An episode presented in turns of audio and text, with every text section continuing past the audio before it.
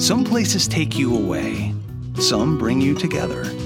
Marathon does both. Marathon is Florida's family key with something for everyone. You'll find museums and wildlife refuges, wide open beaches, miles of warm, clear water, and the historic Seven Mile Bridge. For more about Marathon and the latest safety protocols, visit flakeys.com/marathon.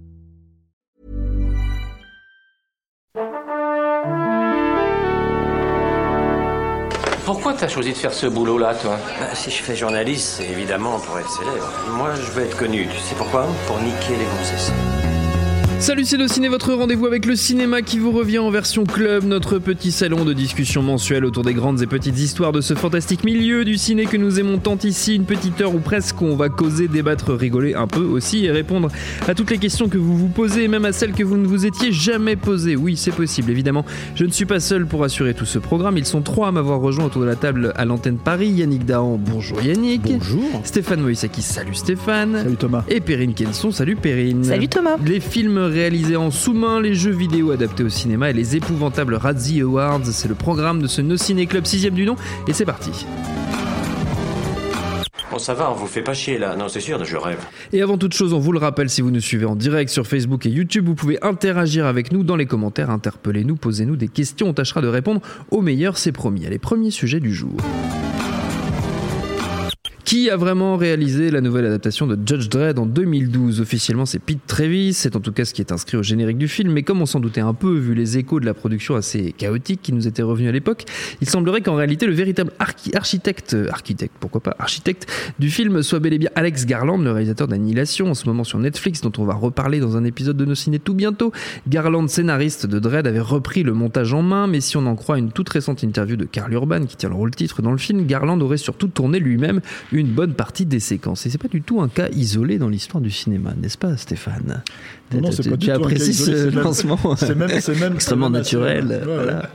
Hein. C'est même assez euh, fréquent. Euh, Le Mhm. truc, par contre, c'est que c'est beaucoup moins fréquent que ça ressorte, en fait. C'est même Oui, assez étonnant. dit c'est- pas. C'est une prod euh, anglaise à la base, hein, Dredd, donc peut-être que c'est la raison pour laquelle ça a pu ressortir.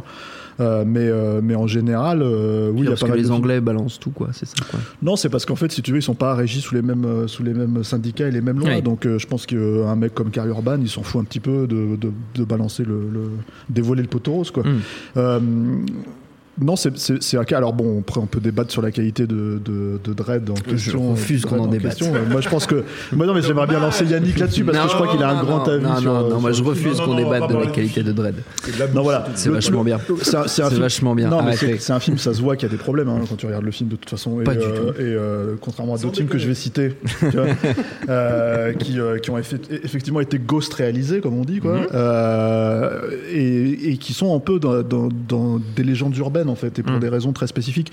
Il y a des films comme par exemple, euh, euh, bon, là on le sait parce qu'il y a deux versions qui sont sorties, euh, mais on ne sait pas exactement qui a réalisé euh, la, la- la vraie version, enfin la version qui est sortie en salle. Un film comme Payback par exemple avec Mel Mhm. Gibson, où c'est signé Brian Helgeland, mais tu as toute une partie en fait, voilà, le troisième acte complet qui n'est pas du tout signé par Helgeland lui-même et, et, et qui est attribué officiellement au coiffeur de Mel Gibson, ce qui est quand même un truc assez, assez génial parce que, parce que euh, Mais pourquoi alors, si t'achètes le, moi c'est un film que j'aime beaucoup. Oui, je, je je sais, crois que j'en je ai parlé plusieurs fois. Plusieurs dans le fois ciné. dans le ciné. Si t'achètes le le, le, le, le Blu-ray en fait qui était Mhm. sorti aux États-Unis, qui s'appelait Straight Up euh, Director's Cut, t'as la version euh, remaniée en fait euh, en 2006 de, de Brian Helgeland avec sa vraie fin, Mhm. euh, un autre score musical qui est beaucoup moins bon, je trouve, que celui de Chris Borman, euh, et comment dire, et tout tout un tas de scènes qui étaient dans la version originale, dans la version sale, pardon, en fait, qui sont plus du tout dans le film. Mm. Et t'as en fait les bonus du film où euh, chacun explique plus ou moins euh, bah, la- sa version des faits, quoi. Et à la fois Helgeland hein, et à la fois, euh, comment dire, Mel Gibson, en fait, qui est le producteur et qui, qui, qui, qui a, qui a servi la Paramount à l'époque euh, a accepté en fait les demandes de la Paramount qui étaient de, re- de re-shooter le film après des, des, euh, des projections tests assez catastrophiques. Quoi. Et donc Mel Gibson, euh, avec, euh, en plus il a son look absolument dantesque là où il a sa barbe hyper bien taillée et son, son, son air de fou là comme ça qui t'explique en gros que que bah oui alors euh, le, le film a été réalisé par Mon et là il y a un blanc coiffeur et, euh, et il reprend quoi. Et là tu te dis c'est pas possible, c'est c'est c'est il y a un problème en fait. C'est pas c'est qui le coiffeur Mel Gibson C'est voilà. clair. Et, euh, et en l'occurrence, alors moi j'ai fait, j'ai fait, le hasard veut que j'ai fait une interview euh, cette semaine. Du coiffeur de Mel Gibson. Non, de Chris Boardman en fait, qui Ah. est le, le, le- comment Compositeur dire, du film. le compositeur du, de, de de la, la, la première de la- version. La version Et j'ai oublié malheureusement le compositeur de la deuxième version qui est vraiment pas terrible pour le coup de la version straight up. C'est John Et- Williams, je crois. Et quand j'en ai parlé, non, déconne. non, c'est pas lui. et, je lui ai parlé du coup de, de- de- du score en fait et du fait que le score n'était pas, Ouais. euh, comment dire, euh, N'est pas le même. n'était pas le, le même. Et en fait, il m'a dit que la personne avec laquelle il a travaillé, lui en tout cas, quand il a dû refaire des parties du score en fait de, de, de la version qui est sortie en salle, c'était Mel Gibson. Donc, euh, t'as as vraiment. Alors, est-ce que tu vois, euh, est-ce Mm. que c'est Mel Gibson qui a réalisé le film? C'est, c'est, c'est- enfin, cette version, la, la- la- nouvelle version, c'est difficile à dire. Le truc, en tout cas, c'est que la raison pour laquelle en fait tout le monde est un petit peu joue un petit peu sur, euh, sur, euh, enfin, marche sur des œufs quand il s'agit de déclarer la vérité, alors que Mm. le film a 20 ans, il a fait son, il a fait son temps, quoi. Euh, c'est parce qu'en fait, il y a des règles très spécifiques en fait, Oui. avec les syndicats aux États-Unis, Euh, que ce soit la Writers Guild, la Producers Guild, la, la Directors Guild, et c'est ce qui fait qu'en fait, euh, dans certains cas, euh, non seulement en fait, il y a des cas très spécifiques où, par exemple, les réalisateurs qui ne veulent littéralement pas signer, qui ne se reconnaissent pas. À une époque, pouvaient signer Alan Smithy, mais bon, c'est devenu euh, Oui. tellement connu que, que, C'est un peu gros maintenant, que plus ouais. personne ne l'utilise du coup. Voilà. Il y a des versions télé hein, qui ont été diffusées, notamment, euh, Oui. c'est connu, la version de Dune, je crois qu'elle est signée Alan Smithy, Oui, semble, la oui. version télé de Dune. Euh, et, et en même temps, en fait, il y a, euh, comment dire, il y a une règle en fait qui est très spécifique où, en cas de problème sur un tournage, et quand le réalisateur se fait destituer, il est impossible pour le producteur ou le, le- comment dire, la star de récupérer les rênes du projet et de devenir réalisateur à la place du réalisateur. Ce qui fait qu'on se retrouve avec des, euh, des cas euh, très spécifiques où, euh, euh, alors après, Payback c'est un bon film, et c'est finalement, ils s'en sont plutôt bien sortis, quoi. Mais t'as des films comme par exemple le Fair Game, alors ça personne, euh, personne ne se rappelle forcément de ce film, quoi, mais ce, ce- Si, si, si. tu te rappelles de Fair Game ouais, ouais, ouais. Avec, William Baldwin. Voilà, avec, non, ouais, Non, c'est c'est ça, pas- ouais, avec William Baldwin et, Et- Cindy Crawford. et Cindy Crawford. Voilà. Ah. Qui est quand même- j'étais pas sur le même. Pardon. Ah, voilà. J'étais sur un autre le seul et l'unique. Ouais, voilà, c'est ça. qui, euh, qui Avec est James euh, Baldwin, elle, c'était Ouais, Paradis. non, non, pense c'est qu'elle parle du Sean encore un Penn, autre. là, ouais. J'étais sur Sean Penn. Voilà. Mais euh, non, mais toujours les films classe, Périne. Quoi. et, et- et le truc, en fait, si tu veux, c'est que dans ce film-là, en fait, c'est un réalisateur qui s'appelle Andrew Sipes, qui n'a plus rien fait depuis. Sa Mhm. carrière, elle a été mais ruinée par, par, par la sortie de ce film qui a été un bide aussi. Et quand tu regardes les images de tournage, en fait, le mec est jamais sur le, les images qu'on pouvait voir à l'époque, les y piquait, il était jamais sur le plateau. Et t'avais Joel Silver qui était en train de, de Ah diriger oui, tout le monde, d'expliquer à Cindy Crawford où se foutre, comment faire, Oui. etc., etc. Donc ça, c'est ça, c'est un, un- un- un autre cas d'école. Évidemment, le plus gros euh, cas d'école euh, euh, de, de, je trouve en fait, qui est connu, c'est c'est celui de Poltergeist. Oui, de Toby où il y a quand même une histoire assez, euh, assez. euh, Enfin, en gros, ça fait 35 ans qu'on se pose la question, Hmm. si tu veux, de qui a réalisé quoi, et que ce soit le cas dans le cas de Steven Spielberg ou le cas de comment dire de Toby Hooper, les deux. On y est, mais dès le début. C'est-à-dire qu'en fait, on parle de rumeurs qui datent avant même la sortie Oui, du oui, film. Quoi. de photos tirées du tournage euh, qui étaient parues dans la presse Voilà, à l'époque. euh, que Spielberg a fait carrément une page, je crois, dans Variety pour dire, Mm. euh, pour, pour réitérer sa confiance à, à Toby à Hooper et lui dire ouais. c'est malheureux que les gens Mm. ne voient pas que c'est toi qui as réalisé ce, ce grand Mm. film, etc., etc., etc. Parce que lui, il était producteur sur le film. Quoi. Bon, le truc, c'est que la rumeur, elle vient de beaucoup de choses. Elle vient de, déjà, il y a plusieurs acteurs qui ont dit qu'ils ont été dirigés par Spielberg. Euh, ça, c'est le premier truc. Oui. Euh, T'as Spielberg qui dit oui, mais les photos que vous avez vues, c'est Toby Hooper qui m'a euh, dit bah tu veux réaliser ce plan, bah vas-y, tu vois. Donc voilà, enfin c'est plein de trucs comme ça. Euh, toutes les rumeurs, elles sont, elles sont déboîtées à chaque fois, mais en fait elles reviennent en puissance quoi. Et euh, la, la plus grosse, enfin il y a une raison en fait qui est, qui est- qui est- qui est liée à ça, c'est qu'en fait à l'époque Toby Hooper. euh, encore une fois, tout ça, c'est des trucs à prendre avec les pincettes, mais bon, Mm. enfin, quand tu regardes le film, c'est un film qui ressemble à un film de Spielberg, il ne ressemble pas vraiment à un film de Toby Hooper, quoi. Et euh, enfin, je veux dire, le film d'après de Toby Hooper, c'est Life Force, et je veux dire, ça ressemble pas du tout à, à, comment dire, à, à Poltergeist, quoi. Et donc, dans, dans, quand tu regardes le film, ça se, re- ça se voit en fait que c'est un film de Spielberg. Mais la plus grosse rumeur, la plus grosse raison pour laquelle en fait Spielberg a pris les rênes du projet, alors que c'est quelqu'un qui, qui, en tant que producteur, est connu, en tout cas dans les Oui. années 80, vraiment pour protéger ses réalisateurs. Euh, et je pense que c'est un cas où il a- où il l'a fait aussi euh, à ce moment-là, c'est euh, comment dire que, bah, en gros, Toby Hooper était en pleine, euh, en pleine euh, crise euh, euh, cocaïnomane. euh, euh, C'était sa période euh, vraiment, euh, vraiment Noire. euh, euh, noire. Et, et Mm. du coup, en fait, il était plus du tout apte à réaliser le film, quoi. Et, euh, et donc voilà. Mais encore une fois, les règles viennent là-dedans parce que il y a, euh, comment dire, une problématique de, euh, de directors Mm. guild et de, et de, et de règles que tu Des peux pas euh, très déroger. hein. Sinon, tu te fais virer de, de euh, par exemple, Rodriguez sur Sin City. Je, je te laisse la parole dans deux secondes. Oui, parce que Euh, c'était pour continuer sur Poltergeist. mais justement, en fait. Rodriguez, tu vois, pour- dans Sin City, il a- il a, comme, comme il a voulu avoir Frank Miller en tant que co-réal, il a décidé en fait de, de, de se retirer de la Directors Oui. Guild justement pour pouvoir Pour pouvoir le faire. Voilà, c'est c'est un des, un des trucs. Non, parce que sur, oui, sur, sur sur, Poltergeist. sur Poltergeist, euh, il y avait une, une, une autre raison qui aurait justifié euh, le, le- comment dire, euh, le fait que ce soit Toby Hooper qui soit crédité. Alors qu'il l'ait fait ou pas, je suis pas en train de répondre à la question, puisque en effet, j'étais pas là, c'était pas moi. Juste. oui, bah, toi non- toi- aucun d'entre nous, visiblement. Mais de quoi on parle, en fait? Mais à l'époque, parce qu'il est, il est producteur, mais il est aussi au scénario, et, il est, et c'est lui qui a fait tout le storyboard. hein. Vraiment, il a tout storyboardé. Et ça, par contre, il l'avait confirmé quand justement les rumeurs étaient très très incessantes euh, autour de ça. Il a confirmé qu'en effet, il, avait été au storyboard et qu'il avait bien euh, indiqué des, angles de caméra, etc. Donc après, la, part de créativité du, réalisateur peut se poser aussi, peu importe.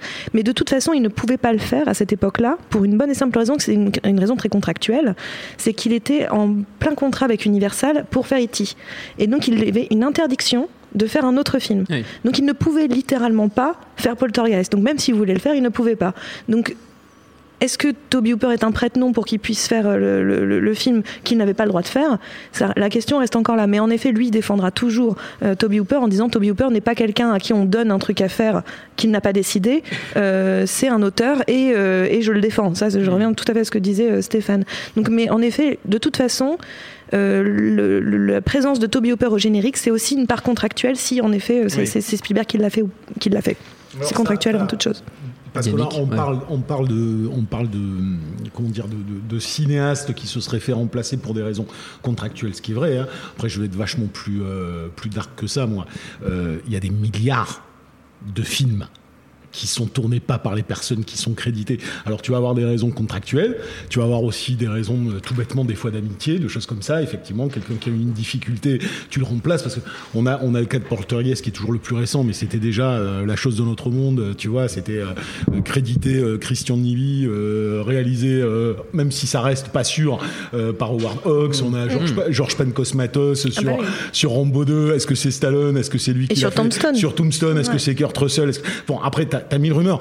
Euh, il y a une autre réalité qui ne qui n'est pas que par rapport au cinoche hollywoodien. Et à mon avis, euh, vu ce que moi, il m'est arrivé de voir en France, je vois pas pourquoi aux États-Unis ce serait pas pareil. Le nombre de, de films qui sont réalisés par le chef-op, qui sont réalisés Oui. par le premier assistant réel.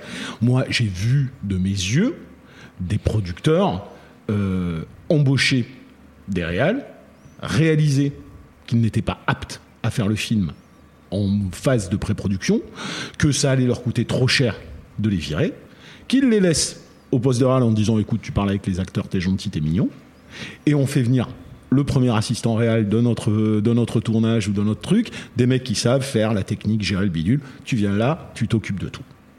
Et ça, c'est ultra fréquent.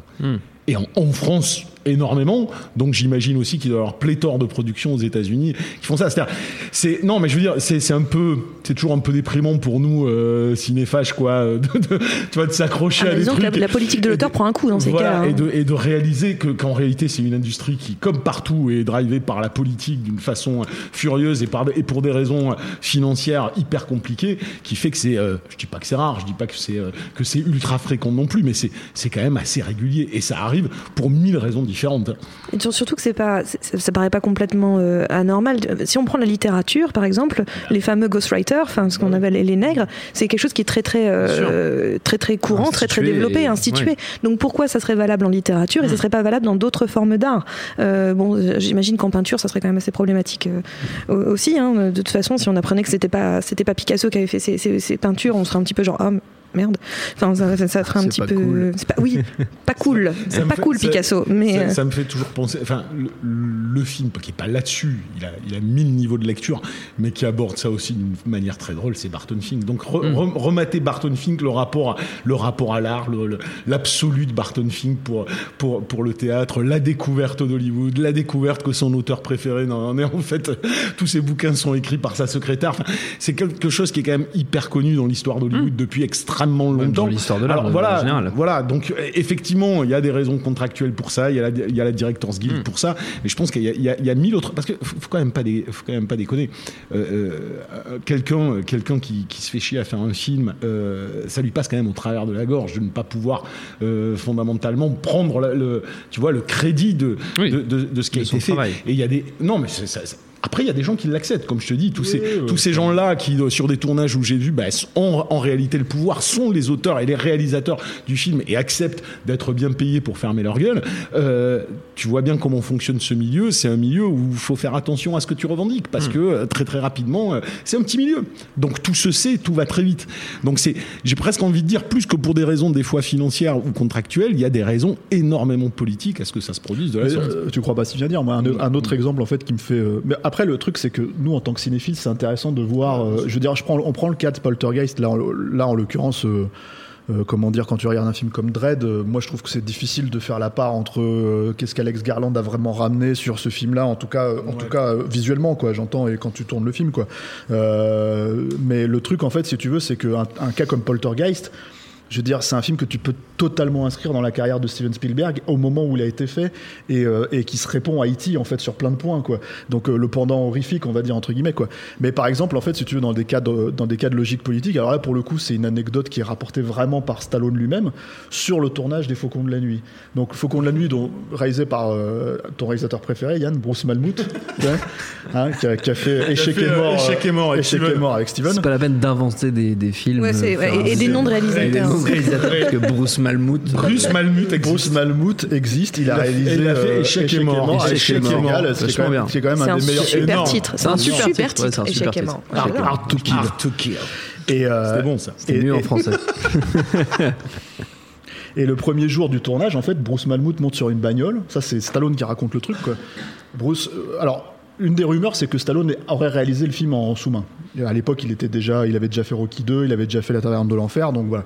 Et, euh, euh, c'était euh, encore enfin, c'était la star de Rocky, mais c'était, il essayait encore de démontrer qu'il pouvait faire autre chose que Rocky, justement. Et, Et il a fait Staying Alive.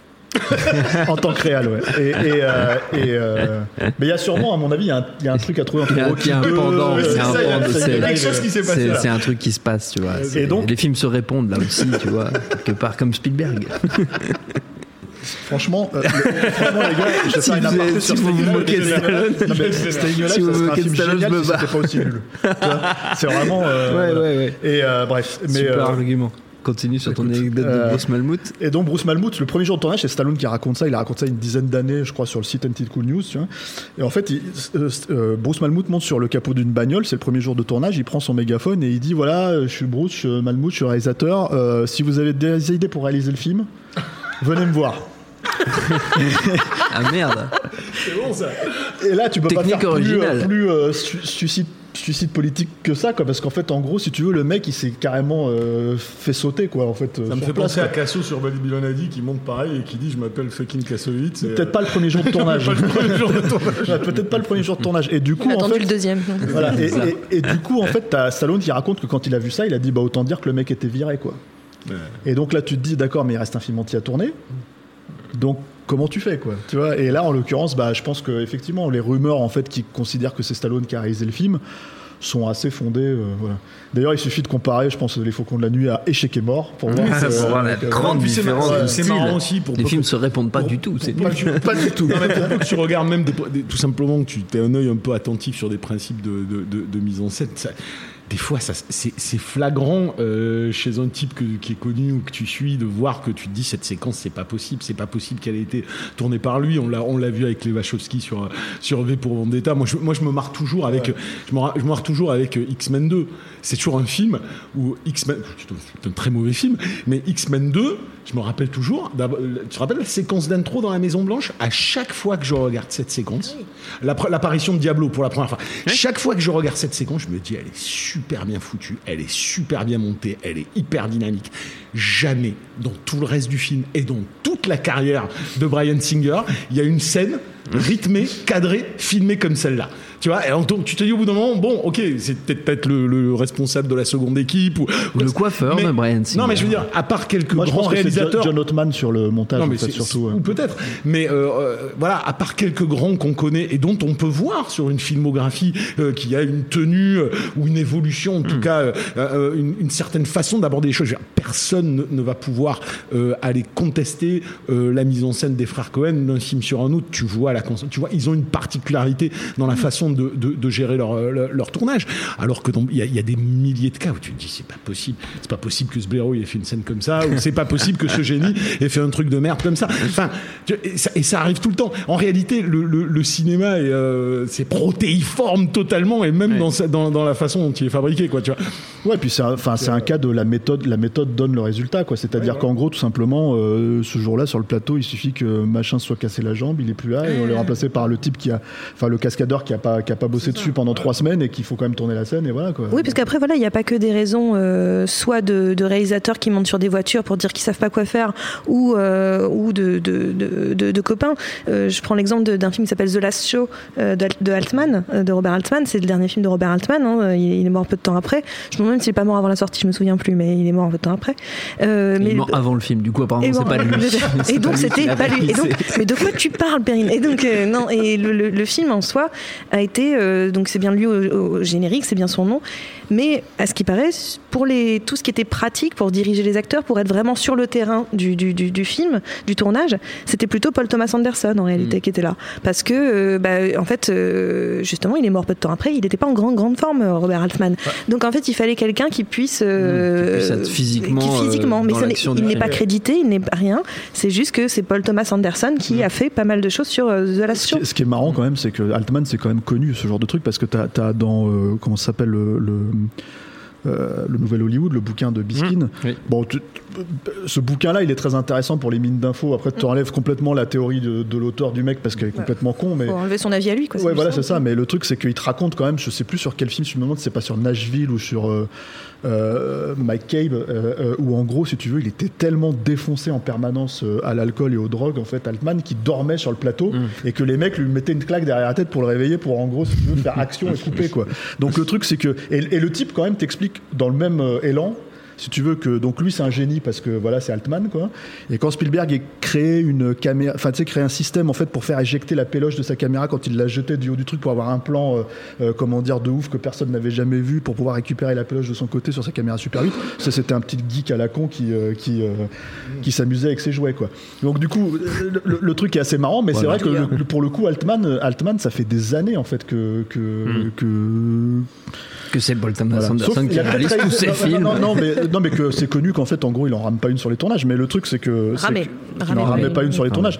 En, tout cas, bon, si ce n'est peut-être Popeye, parce que là, je veux bien croire que c'est lui qui l'a fait, mais, mais voilà quoi. Excellent film, excellent film, excellent film.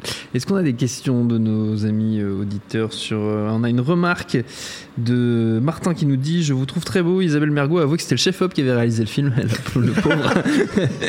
Je pense que dans les comédies françaises, Voilà, signées oui par, aussi, par ouais, des copains ouais, du ouais. producteur, on doit avoir beaucoup de chef-op. euh, hein mais en même temps, c'est bien hein, qu'ils ne le disent pas trop. On nous demande ce qu'on pense de Lubeski ou Delbonnel qui ont une patte si visible que Malik ou Inaritu parfois disparaissent. J'ai rien compris à ce que tu as dit. Moi non plus. Euh, euh, il parle des chefs-op. Je là, pense de- qu'il parle des chefs-op, Moi, je ouais. trouve pas que je trouve pas que Inaritu disparaisse de, des films. euh, Non, moi non plus, derrière. j'ai Enfin, c'est quand trop même. Je pense que c'est une chose en fait de tourner. C'est plutôt. Denis Villeneuve qui disparaît. Il y, a une chose en- il y a une chose entre la mise en scène et la- la- l'image, la, couleur de l'image, ouais, Lubetsky, c'est la lumière, c'est la Mm. couleur. Et c'est vrai qu'une une lumière de Lubetsky, ça ne, ça, ça ne se rate pas, on le Oui, remarque tout de vois, suite. ouais. Mais c'est pas lui qui fait la mise en scène. Non. Et puis il y a surtout une question, de- enfin là par exemple dans The Revenant ou même Birdman, il y a une Mm. question de conceptualisation de, de la mise en scène qui, euh, qui, qui- enfin c'est une chose d'arriver à le faire, quoi, mais c'est une chose aussi de le conceptualiser. C'est-à-dire que, c'est-à-dire que, bah, tiens, c'est marrant que les mecs partent sur une anecdote là-dessus, parce que pour le coup, enfin, qui pose la question sur ce genre de cas, parce que pour le coup, euh, alors ça c'est pareil, c'est, c'est- pour le coup c'est purement euh, du ressenti euh, et c'est très difficile d'avoir des informations là-dessus, quoi. Mais sur un film comme par exemple le Body Snatchers de Ferrara, Ouais. que moi je trouve qu'il y a un excellent film, hein, euh, euh, vraiment, Euh, une, même une des meilleures versions. Enfin, ceci dit, bon, il y en- il y, en a eu 3 4 en fait officielles, et bon, il y en a qu'une qui est vraiment mauvaise, quoi. C'est la dernière avec avec Daniel Craig et, et Nicole Kidman. Mais sur sur ce film, c'est un film qui est signé Abel Ferrara, et il n'y a pas un film d'Abel Ferrara qui ressemble visuellement à, à, comment dire The Body Snatchers. à Body Snatchers, qui est, qui est donc dont la lumière est signée euh, Bojan Baseli. Ferrara, alors pour le coup, pour l'avoir interviewé, euh, je veux dire, c'est quand même un mec qui s'endort devant toi. Euh, Enfin, vraiment, hein, quand tu lui poses des questions, il est très Ça, sympa, hein, mais la il euh, non, mais il s'endort devant toi. Bon, je pense Il que c'était le jet lag. non plus, hein. Ah, il est vieux. Ouais, je je l'ai interviewé en 2001. Mais il est déjà pas tout jeune non plus. hein. Il avait déjà Tout près déjà, tu vois. 97 ans. Euh, voilà. 2001. Mais par contre, le truc, c'est que, c'est que voilà, j'ai du mal à croire que Bas- Baseli n'est pas. euh, parce que les chefs-op, c'est pas qu'une conception, c'est pas ce que la conceptualisation de la lumière, aussi de la mise en place. C'est-à-dire qu'il y a aussi des fois des cadreurs, euh, enfin, ils cadrent derrière, ils se mettent derrière, ils sûr. opèrent la caméra. Je- je- Je réduis pas le rôle du tout du, du chef-op, Oui. au contraire. C'est juste que je pense que dans le cadre, par exemple, de Lubetsky et, euh, et, euh, et Iñárritu, où euh, c'était qui Malik et, euh, Delbonnel. et Delbonnel, euh, je pense pas que l'un efface l'autre ou quoi que ce soit. J'ai Hmm. plutôt l'impression que c'est une parfaite une coopération. coopération, C'est-à-dire que c'est quelque chose qui se fait en symbiose. Ouais, puis Malik, c'est encore une autre, une autre démarche en fait. C'est-à-dire Mm. que le, le truc avec Malik, c'est qu'il va shooter, shooter, shooter. Oui, shooter, Malik, c'est du montage, hein, et, puis, et puis à hein. la fin, il va, il va récupérer s'il veut récupérer, mais, Oui, voilà. euh, mais il va faire son film à ce moment-là. Mm. Alors que justement, l'inverse avec, euh, avec, en tout cas, sur Birdman et, euh, et, euh, The Revenant et The Revenant, c'est peut-être moins le cas sur Babel, par exemple, Mm. où là, c'est c'est un film qui a eu un an de, mon- un an de montage derrière, Mm. derrière, je crois, quasiment un an de tournage aussi. C'est peut-être, c'est peut-être, voilà, sur, sur, sur The Revenant ou sur, sur euh, Birdman, c'est euh, conceptualisé à même, euh, j'ai envie de dire, à même le plateau. Enfin, avant, Oui. mais à même le plateau, c'est- tourné comme ça, quoi. Oui. Donc, du coup, et c'est d'ailleurs, enfin, encore une fois, la méthode donne le résultat, quoi, Oui. tout simplement, quoi. Et, euh, et voilà. Mais dans le cas de Baseli, voilà, j'ai du mal à croire, encore une fois, que. que Qu'il n'ait pas un peu mis les mains sur les. voilà, la même année, il a tourné, euh, il a tourné, euh, il a fait le chef-op aussi sur un excellent film aussi. hein, euh, et étrangement, le réalisateur est juste parti faire Sister Act 2 derrière. Donc, euh, Qui comme est quoi, génial, au demeurant. euh, euh, voilà, donc euh, voilà. Ah Mais euh, Tu peux chanter si vous voulez. Non. Ok. c'est euh, Dernière limite euh, de Bill Duke. Ah putain, d'accord. Et c'est Baseli en fait qui est derrière la lumière. Et c'est un super film. C'est un film avec. euh, ça c'est pareil, tu connais pas. Ouais, non, Non, tu sais, tu ouais. sais ce que j'en pense. Voilà. euh, c'est- Bah, c'est- ah oui, t'as Ah, pas. T'as ouais, ouais, déjà, ouais, une ouais, chance- ouais, t'as ouais, déjà de la chance d'en Bon. penser quelque chose. Il y a si des tu me trucs, il y a des- permets. il y a des- ouais, non, il y a des trucs que je trouve limite dedans, mais Ah, euh, qui sont qui n'ont rien à voir avec le cinéma, qui ont Ouais. l'idéologie que ça véhicule. Mais euh, D'accord, peu mais importe. euh, le truc C'est en un tout cas, film c'est que. C'est Non, non, c'est un film- je pense non. qu'il pense que c'est un film antisémite. Voilà. je pense que ça. Ouais, et, Ah, et, bah, euh, Bah, mais, c'est ce que euh, j'ai dit du coup. ouais. Mais le truc, c'est Ça que voilà, dévie, là, un peu, non on dévie, ouais. Ouais. Mais, euh, mais tout ça pour dire que voilà, c'est aussi un film qui qui euh, qui, euh, qui a Qui une très belle euh, lumière et qui est quand même réalisé par le type qui a fait donc avant Red in Harlem. Bon, ça, ça allait, c'était sympa, mais c'est pas, c'est quand même pas dernière Mhm. limite en termes de cinéma. Et donc derrière, Sister Act 2, qui est le film préféré de Perrine, on vient de l'apprendre. Voilà, c'est ça. Voilà. Je suis complètement outé. J'aime bien les films de nonnes. Mais c'est ça, mais je comprends, je comprends, je comprends. C'est De nonnes qui chantent. De nonnes qui chantent, bien sûr. De nonnes qui c'est un- chantent, C'est un évidemment. style extrêmement spécifique. Euh, le No Ciné Club continue, c'est désormais une tradition. Pour notre prochain sujet, on joue. Show me what you got. Et on va commencer par un petit quiz à destination de nos amis autour de la table, comme on a causé d'Alex Garland et qui fait partie des réalisateurs euh, qui, avec euh, Netflix, tentent de s'implanter dans le monde du long métrage via la SVOD. Petit questionnaire sur Netflix, justement, cinq questions. Vraiment très dur, je vous le dis tout de suite, hein, Ah, c'est vraiment super C'est vache. pour ça que c'était Rick et Morty. Euh, voilà, c'est pour ça que c'était Rick et Morty. Le premier qui trouve a, a gagné. euh, mon, mon respect, hein, c'est déjà, c'est déjà pas mal. Euh, voilà, première question. L'idée de Netflix est née dans l'esprit de son créateur après qu'il a dû payer une amende pour avoir rendu en retard la VHS d'un film en 97. Mais de quel film s'agit-il? Je peux vous donner trois choix si vous voulez. Ah oui, bah ouais. King Kong 2. Non, Regarde, ça c'est dans. Ah, il y a- il y a trois choix. Tu doit ramener King Kong 2 à chaque fois. Il y a trois choix. C'est soit Apollo 13, soit Forrest Gump, soit Alien. Apollo 13. Forrest Gump. Apollo 13. Apollo 13, ouais. C'était au Bravo Yannick. Bravo. Yannick.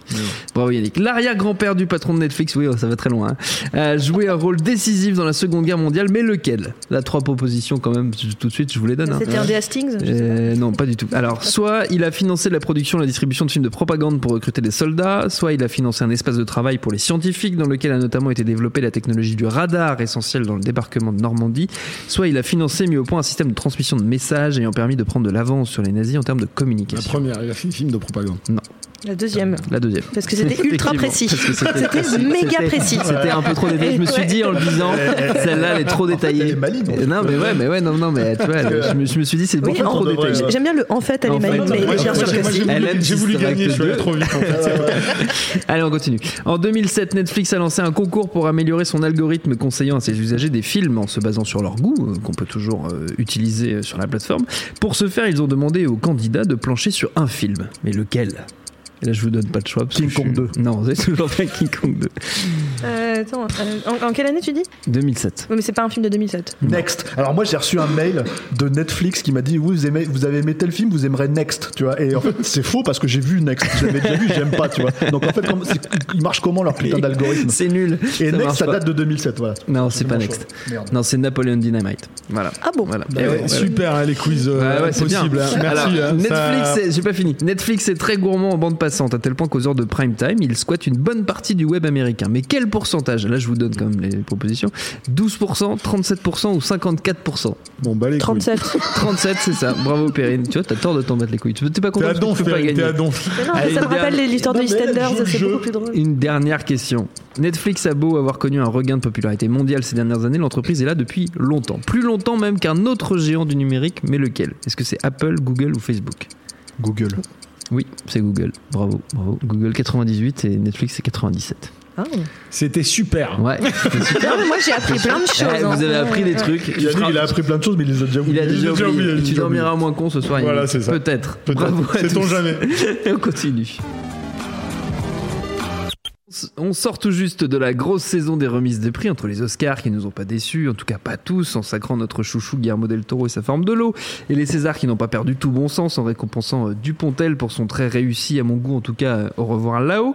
Mais bref, quelle que soit l'issue, cette période des prix est toujours assez pénible, mais pour une fois, joie ou presque, on n'a quasiment pas entendu parler des fatigants Razzie Awards, prétendus remises de prix comiques, qui a surtout réussi à taper régulièrement à côté en nommant John McTiernan, Michael Cimino, Brian De Palma, même Stanley Kubrick quand même, pour des films devenus des Alors ils se font discrets les Razzies, ils ont récompensé cette année The Emoji Movie ou encore euh, Tom Cruise pour sa performance mémorable dans The Mummy. On n'en a presque pas entendu parler. Est-ce que c'est tant mieux? Tiens, je vais demander ça à Perrine, qui, qui m'écoute pas.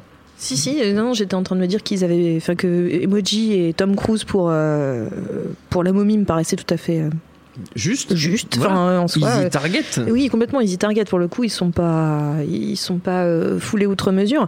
Euh, donc, pardon, tu peux me répéter la question? Est-ce que c'est tant mieux si on n'entend plus parler des Radio Awards? Oui, mais je pense que c'est cyclique en fait avec Mhm. les Radio Awards, c'est qu'à un moment donné, ben ça va, ça, là pour l'instant, ça a peut-être perdu de, de sa, de sa splendeur pour cette année. Je pense que ça reviendra à un moment donné quand, euh, euh, quand les gens auront envie de se moquer. Là, c'était presque des, des cibles trop faciles cette Mhm. année. Enfin, je suis désolée quand on tape sur euh, sur euh, les emojis ou sur Fifty Shades of Grey ou, ou la momie. bon, c'est un peu facile. Ils avaient nommé Mo- Mother aussi Oui. cette année. Ils ont nommé Mother. Et c'est un peu ce que tu disais il y a, il y a quelques, il y a, il y quelques phrases. c'est que ils ont tendance à taper sur des films qui peut-être potentiellement deviendront ou pas des, des, des- des classiques. Je ne sais pas si Mother va devenir un classique. je ne vais pas me poser ce- je vais Cette pas- question ce soir, non. Bah, cette question ce soir, je, je vous laisse euh, le, le- le décider ou pas. On peut quand même, on peut quand même espérer que c'est une proposition de cinéma plus intéressante que Emoji. Et Oui. ben, je pense qu'il y en a certains qui pensent pas comme toi, euh, mais Moi, moi, moi, je je sais pas, pense j'ai que- pas vu Mother, mais. Mais moi, je pense que oui, en effet, je pense que c'est une proposition de cinéma quand même beaucoup plus intéressante. Donc non, oui, la question, elle se, elle se, elle se pose tout simplement de savoir si ce type, tout simplement, de, de, de, de remise de prix a, a, a du sens et de la valeur de manière, Mm. de manière générale. Est-ce qu'elles Oui. sont, est-ce qu'elles sont représentatives d'une, d'une, de la vie d'une époque? Moi, c'est plutôt cette question-là que je me pose en fait. C'est est-ce que euh, donc euh, ils, ils ont, tu disais, ils avaient nommé du Kubrick, ils ont nommé Tout à euh, fait. Ils ont nommé euh, Shining, Shining. Kubrick, ils ont nommé Les Portes du Paradis de Cimino, voilà. L'année du Dragon de Cimino aussi. Ils avaient nommé pour De Palma Scarface, quand Ouais, même. Voilà. Donc la question, c'est, je me dis, est-ce que ça peut, est-ce que c'est pas intéressant du point de vue de qu'est-ce qu'ils disent de leur époque au moment où ils le font. C'est-à-dire qu'au bout d'un moment, on- on- quand on dit du mal ou du bien d'un film au moment où il sort, c'est un avis qui est valable à l'instant T, qui est valable avec l'histoire qu'on a eue avant, mais on n'a pas évidemment pas le recul euh, du futur. Ça c'est évident. Je fais, je fais un énorme, une énorme lapalissade en disant ça. Mais donc justement, est-ce que ça ne veut pas euh, dire quelque chose de l'époque, de la façon dont on voit les films, de la façon dont ils sont vus, appréciés, et euh, sans ce recul-là, je, je compare ça, j'en parlais hors micro tout à l'heure avec, avec Stéphane, mais je compare ça, et là récemment est remontée une critique de Libé, si je dis pas de bêtises, qui date de la sortie de, de Retour vers le futur, Oui. euh, qui, qui est pas du tout sympa sur Retour vers le futur. Euh, ils ont tort, mais euh, Salaud. mais est-ce que voilà tout simplement ça dit pas quelque chose de, cette époque-là, de la façon dont on pouvait apprécier ce film, avec ce qui s'était passé, avec l'ambiance de l'époque, de la rédaction de l'époque? Est-ce que c'est pas juste un témoignage historique? Est-ce que est-ce que moi je pose, je pose la question aussi aux, aux autres Est-ce que les radis sont, sont pourraient avoir cette cette, cette ambition-là d'être un témoignage d'une époque. Ou est-ce que c'est juste une grosse blague qui tourne mal depuis trop longtemps? Alors, euh, ouais, enfin. Je pense que déjà il faut, faut séparer par exemple le, le fait que un mec comme Del Toro ait eu l'Oscar sur, sur des films comme La forme de l'eau, ça va avoir un vrai, une vraie répercussion sur sa carrière, alors que les radis, euh, ça a zéro répercussion sur la carrière de personne en fait. C'est à la limite euh, quand Alberi vient le chercher ou même Verhoeven est venu chercher à l'époque de Showgirls, en fait c'est vraiment pour pour pour euh, pour se tourner le truc en dérision Bien aussi sûr. quoi. Euh, je sais plus qui récemment a accepté aussi le truc là. voilà. Dwayne Johnson Dwayne Johnson, il a- pour Baywatch. Voilà. Donc le truc c'est que c'est que c'est que les- il y a, euh, eux ils le prennent. euh, ils- je sais que quand on parle avec les Américains, ça les fait chier parce qu'ils disent mais c'est vraiment une cérémonie de merde, on s'en fout en fait. Oui, Et, euh. Voilà. Ce qui est ce qui est vrai en fait, on peut enfin on peut s'en foutre complètement. Si ce n'est que effectivement moi je, je ce qui me fait pointer du doigt en fait une une comment dire hum, c'est les raisons euh, pour lesquelles euh, voilà. Moi par exemple si tu veux je vais pas te dire que c'est la plus grande performance de Tom Cruise hein, dans la momie parce que c'est vraiment un film de merde avec euh, Tom Cruise qui, est en, en mode automatique. Mais le, le fait est que je pense qu'on peut trouver sincèrement sur les 1 milliard de films qui sont sortis en 2017 une pire performance que celle de Tom Cruise. Russell Crowe dans La momie. Par exemple par exemple Même pas besoin de regarder un autre film. non mais voilà c'est- pour Je, on a- je tiens à préciser quand même qu'on a fait une émission sur The Mummy à cause de qui avait insisté pour qu'on fasse. avant qu'il voit- avant qu'il voit-. Il l'a regardé, ah, il l'a regretté amèrement sur la simple base de la bande-annonce. mais mais euh, Je me fais toujours avoir. je sais. T'as un petit cœur de fan. Voilà. Mais le truc, en fait, c'est que, en fait, l'idée, c'est de se faire Tom Cruise. Euh, Bien sûr. euh, euh, encore une fois, c'est pareil. Là, je crois, un- une des personnes qui a été nommée, euh, enfin, qui l'a eu d'ailleurs, en fait, cette année, c'est Mel Gibson sur, Oui. euh, sur. euh, alors moi, je l'ai vu en plus, Very Bad Dads euh, 2 là. Je l'ai vu parce qu'il y avait Mel Gibson en plus. Bien. Et Parce qu'il y avait Will Ferrell, et Will. Ferrell, voilà. Mais euh, mais le truc, c'est que bah, Mel Gibson. On a fait une dire que- émission sur Very Bad Dads, le premier. Ah, le premier, c'est vrai, ouais, c'est vrai qu'on l'avait fait quoi. Et euh, on a tout fait. Enfin, C'est quoi votre choix éditorial? Ici C'est assez compliqué. Il y en a pas. Voilà. Et, euh, et, pardon. et le truc, en fait, si tu veux, c'est que, c'est que bah, l'idée, c'est de se taper Mel Gibson, Oui. l'antisémite. Mm. Tu vois, le, le, le, le type qui, qui n'a pas le droit de revenir. En fait, c'est c'est un peu, la- c'est un peu le, le- j'ai l'impression, le problème en fait de, de ce truc-là, c'est de se trouver des têtes de Turcs, de leur taper sur la gueule. Je veux dire, la preuve en est que à chaque année, euh, comment dire, un mec comme Stallone a été nommé Mm. chaque année comme pire acteur. euh, voilà. Donc encore une fois, je veux dire, euh, on- si on revient, si on revient sur tout l'historique, en fait, je veux bien que, enfin, je, veux bien qu'il soit, qu'il ait été mauvais dans certains films les mecs ont cités, mais là, le type, en fait, il a gagné, je crois, le Razzie Award du pire acteur de la, de la depuis l'histoire des Razzie, tu vois. Oui. Enfin, c'est des trucs comme ça. Donc en fait, ils ont leur tête de turc, ils commencent à taper dessus. Bon, ça c'est une chose. Euh, et après, tu as, effectivement la problématique effectivement de l'air du temps, comme dit euh, Perrine. C'est-à-dire qu'en gros, on se retrouve quand même dans une configuration où un film comme Scarface. C'est là où moi je trouve ça intéressant en fait que ça existe finalement, c'est que ça nous rappelle en fait, les Razzie Awards nous rappellent que Scarface c'est un film qui a été détesté à l'époque où il est sorti en salle. Hmm. Et c'est bon de le rappeler parce que en fait, la- la- les, les- les historiens du cinéma ont parfois la mémoire courte en fait sur ce genre de truc. Et on avait fait une émission sur les Rotten Tomatoes et sur les, les- Oui. euh, si tu t'en souviens, qui était aussi problématique souviens, parce que voilà, qui était- et- et, euh, non mais on, pointait du doigt que ce qui était problématique, c'est que ça permettait de réécrire entre guillemets l'histoire et que d'un seul coup en fait toutes les reviews qui étaient récupérées depuis ou réécrites ou refaites pour les sorties Ou des Blu-ray, des salles, etc. ça, tout toutes les revues- toutes les notes étaient revues. Sauf que bah, il, est bon, il est bon de rappeler quand même que c'est des films qui se sont, sont pris plein la gueule à l'époque de leur Oui, sortie pour une raison très spécifique. Un film pour moi comme, euh, comme Scarface, c'est un film qui allait, qui allait- c'est-à-dire c'est un film qui avait totalement compris l'air du temps, qui critiquait totalement l'air du temps au moment où il, est, où il était en train de sortir, et c'était juste pas du tout le comment dire le, le- le- ce qu'il fallait faire à ce moment-là pour la plupart des Ils gens. étaient quoi. prêts à entendre. ouais. Exactement. Showgirls, c'est la même chose en fait. C'est-à-dire, mais après, on peut, indépendamment de qu'on aime ou qu'on n'aime pas le Oui, film, en oui, fait, oui, si tu veux, tu sûr. peux reconnaître ça à Showgirls. C'est un film qui tape, c'est un, un des rares films américains qui tape sur une aberration qui ne peut exister qu'aux États-Unis. Hmm. C'est-à-dire une ville comme Las Vegas, qui est euh, la ville euh, pognon. euh, roi quoi enfin c'est-à-dire la plus évidente et c'est un truc qui, qui ne peut exister que dans un pays qui, qui, qui, qui fonctionne sur le capitalisme enfin voilà comme une, comme une vertu quoi qui prend ça comme une vertu donc le truc en fait si tu veux c'est que quand tu vas aux États-Unis, que tu fais un film comme ça, et évidemment il y a qu'un Européen qui pouvait vraiment faire ce film-là, euh, et, et que tu leur expliques, tu leur mets le, le nez dans leur caca, bah forcément les types se mettent à taper dessus. Quoi. La distinction avec, avec les Radzi aussi, c'est que les types sont persuadés de faire ça de manière assez objective. C'est-à-dire que bon, ils se foutent. Si tu si t'achetais un œil sur leur cérémonie, généralement très très pauvrement cap- capté, hein, euh, euh, t'as des images euh, d'archives où tu les vois en train, par exemple, de parodier Whitney Houston et de chanter, euh, en train de chanter. Euh, euh, Ah oui, ah merci. Euh, en lâchant des caisses, en fait. Alors, t'as as un comédien qui est, qui est, qui est déguisé en travesti en, euh, et qui, qui, qui lâche des, des- Voilà, mais parce que Raspberry, Howard, c'est ça les Raspberry, c'est- Ouais. ça c'est lâcher une caisse, quoi. Bref, et le truc, en fait, si tu veux, c'est que. C'est que Gros level. ah oui, non, mais c'est très high level. Mais pour moi, c'est haut niveau, mais c'est intéressant du coup de, de se retrouver avec des films comme. euh, bah voilà, euh, La Porte du Paradis, qui on sait que c'est un film qui a été détesté par la critique à l'époque où il est sorti, mais pour des raisons très spécifiques qui n'ont Hum. rien à voir avec le cinéma. Non. Scarface pour des raisons très spécifiques qui n'ont rien à voir avec le cinéma. Last Action Hero pour des raisons très spécifiques qui n'ont rien à voir avec le cinéma. C'est-à-dire qu'encore une fois, je veux dire, euh, Last Action Hero par exemple, c'est il fallait se faire Schwarzenegger. C'était qui la plus grosse star du moment à ce moment-là? C'était qui le type qu'il fallait, euh, qu'il fallait euh, Bah, déboulonner? C'était lui, quoi. Ouais, mais euh, c'est dommage. C'est dommage parce qu'en fait, ça pourrait avoir une vocation d'être bouffon du roi, mais dans le sens dans le sens contre-pouvoir. Mais mais euh, ce qu'on dit là sur les racistes vaut pour tout euh, dans le monde dans lequel on est aujourd'hui. Donc euh, il y a de plus en plus une absence de contre-pouvoir euh, qui soit médiatique ou qui, qui soit de cette forme-là.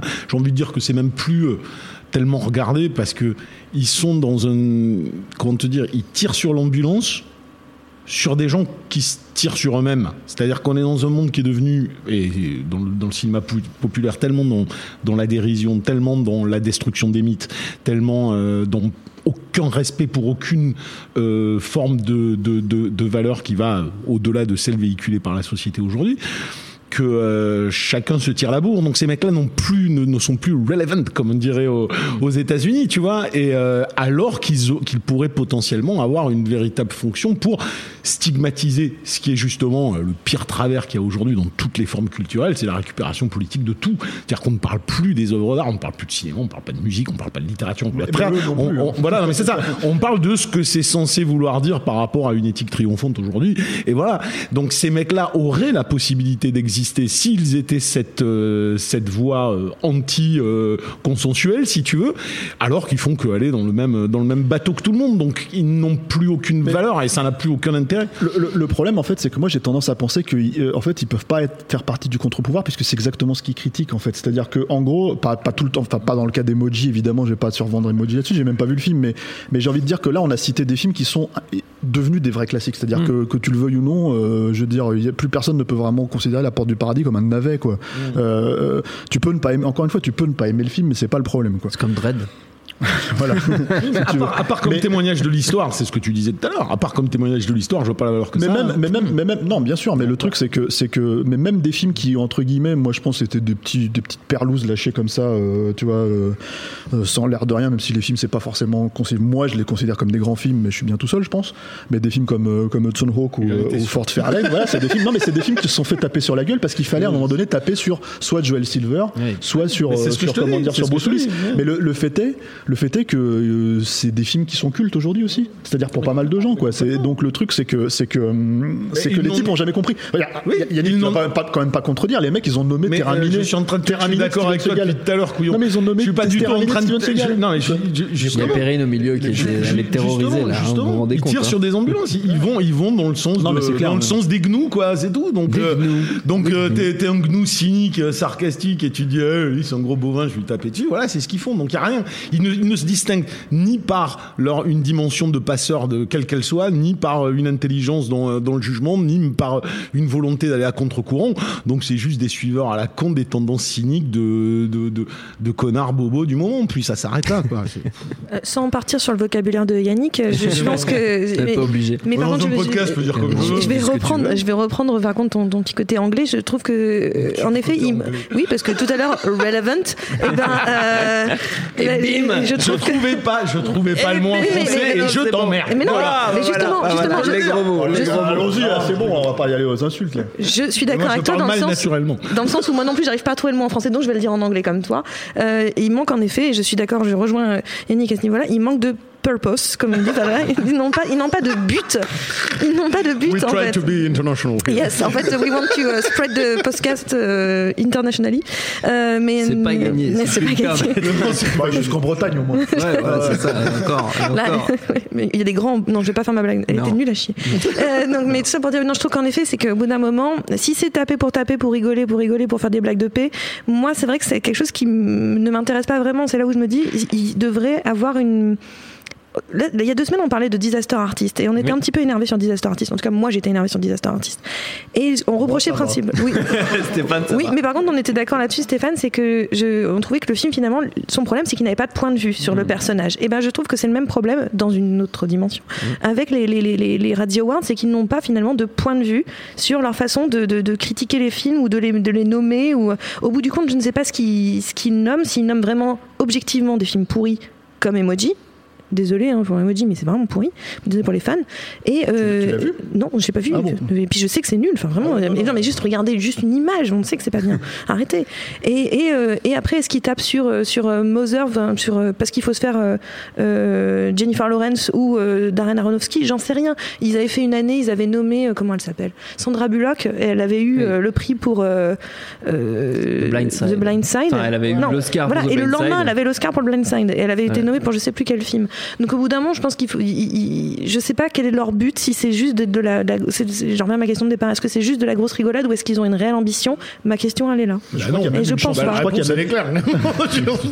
La réponse de Yannick était claire. Bah, euh, claire. on est dans l'ère du ricanement, donc tu sais, c'est le ricanement pour le ricanement, et puis ça s'arrête là. Ouais, Si ça ça- fait 40 ans que ça existe. mais hein. oui, mais si ça se suivait par une certaine forme d'intelligence, on l'aurait repéré Ah, depuis longtemps. hein. Je crois Donc, même qu'il y a. euh, je, je voilà. me demande s'il n'y a pas un- une chanson en fait originale qui a été nommée à la fois dans les Razzies et dans les Oscars en fait la même année. Quoi. possible, je suis sais même- plus. je suis même sais sûre qu'il y a dû avoir des doubles nominations à des moments. C'est possible, hein. oui. Oui, Il me semble que c'est possible. T'es juste en colère parce que c'est Michael Bay qui a le record de, de nominations, euh, on va dire. Bah, ça c'est couru d'avance. Hein. Ouais. Enfin, tu le- enfin voilà, alors qu'on sait tous que Michael Bay va rester. euh, Bah oui, bien sûr. Je quand, sais. quand la Terre sera détruite, qui restera tu sais, un petit un petit îlot comme ça, ils viendront chez moi, les extraterrestres, ils verront les, les comment dire, ils soulèveront les, les Blu-ray de Michael Bay, ah, c'était ça la Terre, c'était Michael Bay, voilà, ce serait ça, tu vois. Euh, Eh ben, ils vont repartir assez vite.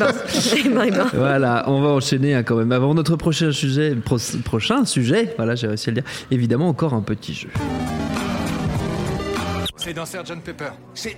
Tu vas la fermer, oui ou merde. On parle de Lénine, Vladimir Ilitch, Ulyanov. Et comme je sais que vous adorez ça, ce sera un jeu musical. 5 extraits de BO de films, 5 films nommés ou récompensés aux Radio Awards, histoire de rester sur notre dynamique précédente. Et oui, et oui, c'est parti.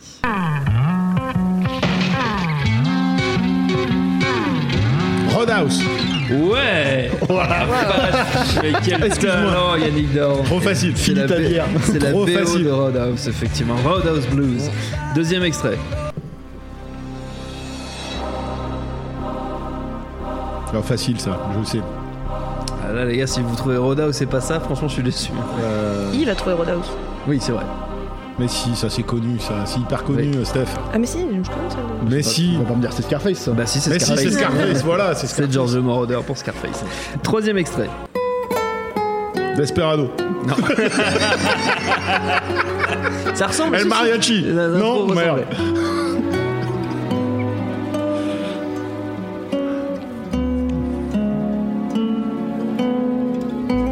Ça me dit Non. quelque chose. hein. Alors là, tu sais quoi, il y a un film qui me vient en tête. Je, je pense pas que ce soit ça, soit ça, ça, mais en fait, mais déjà, il faut se rappeler de ce film.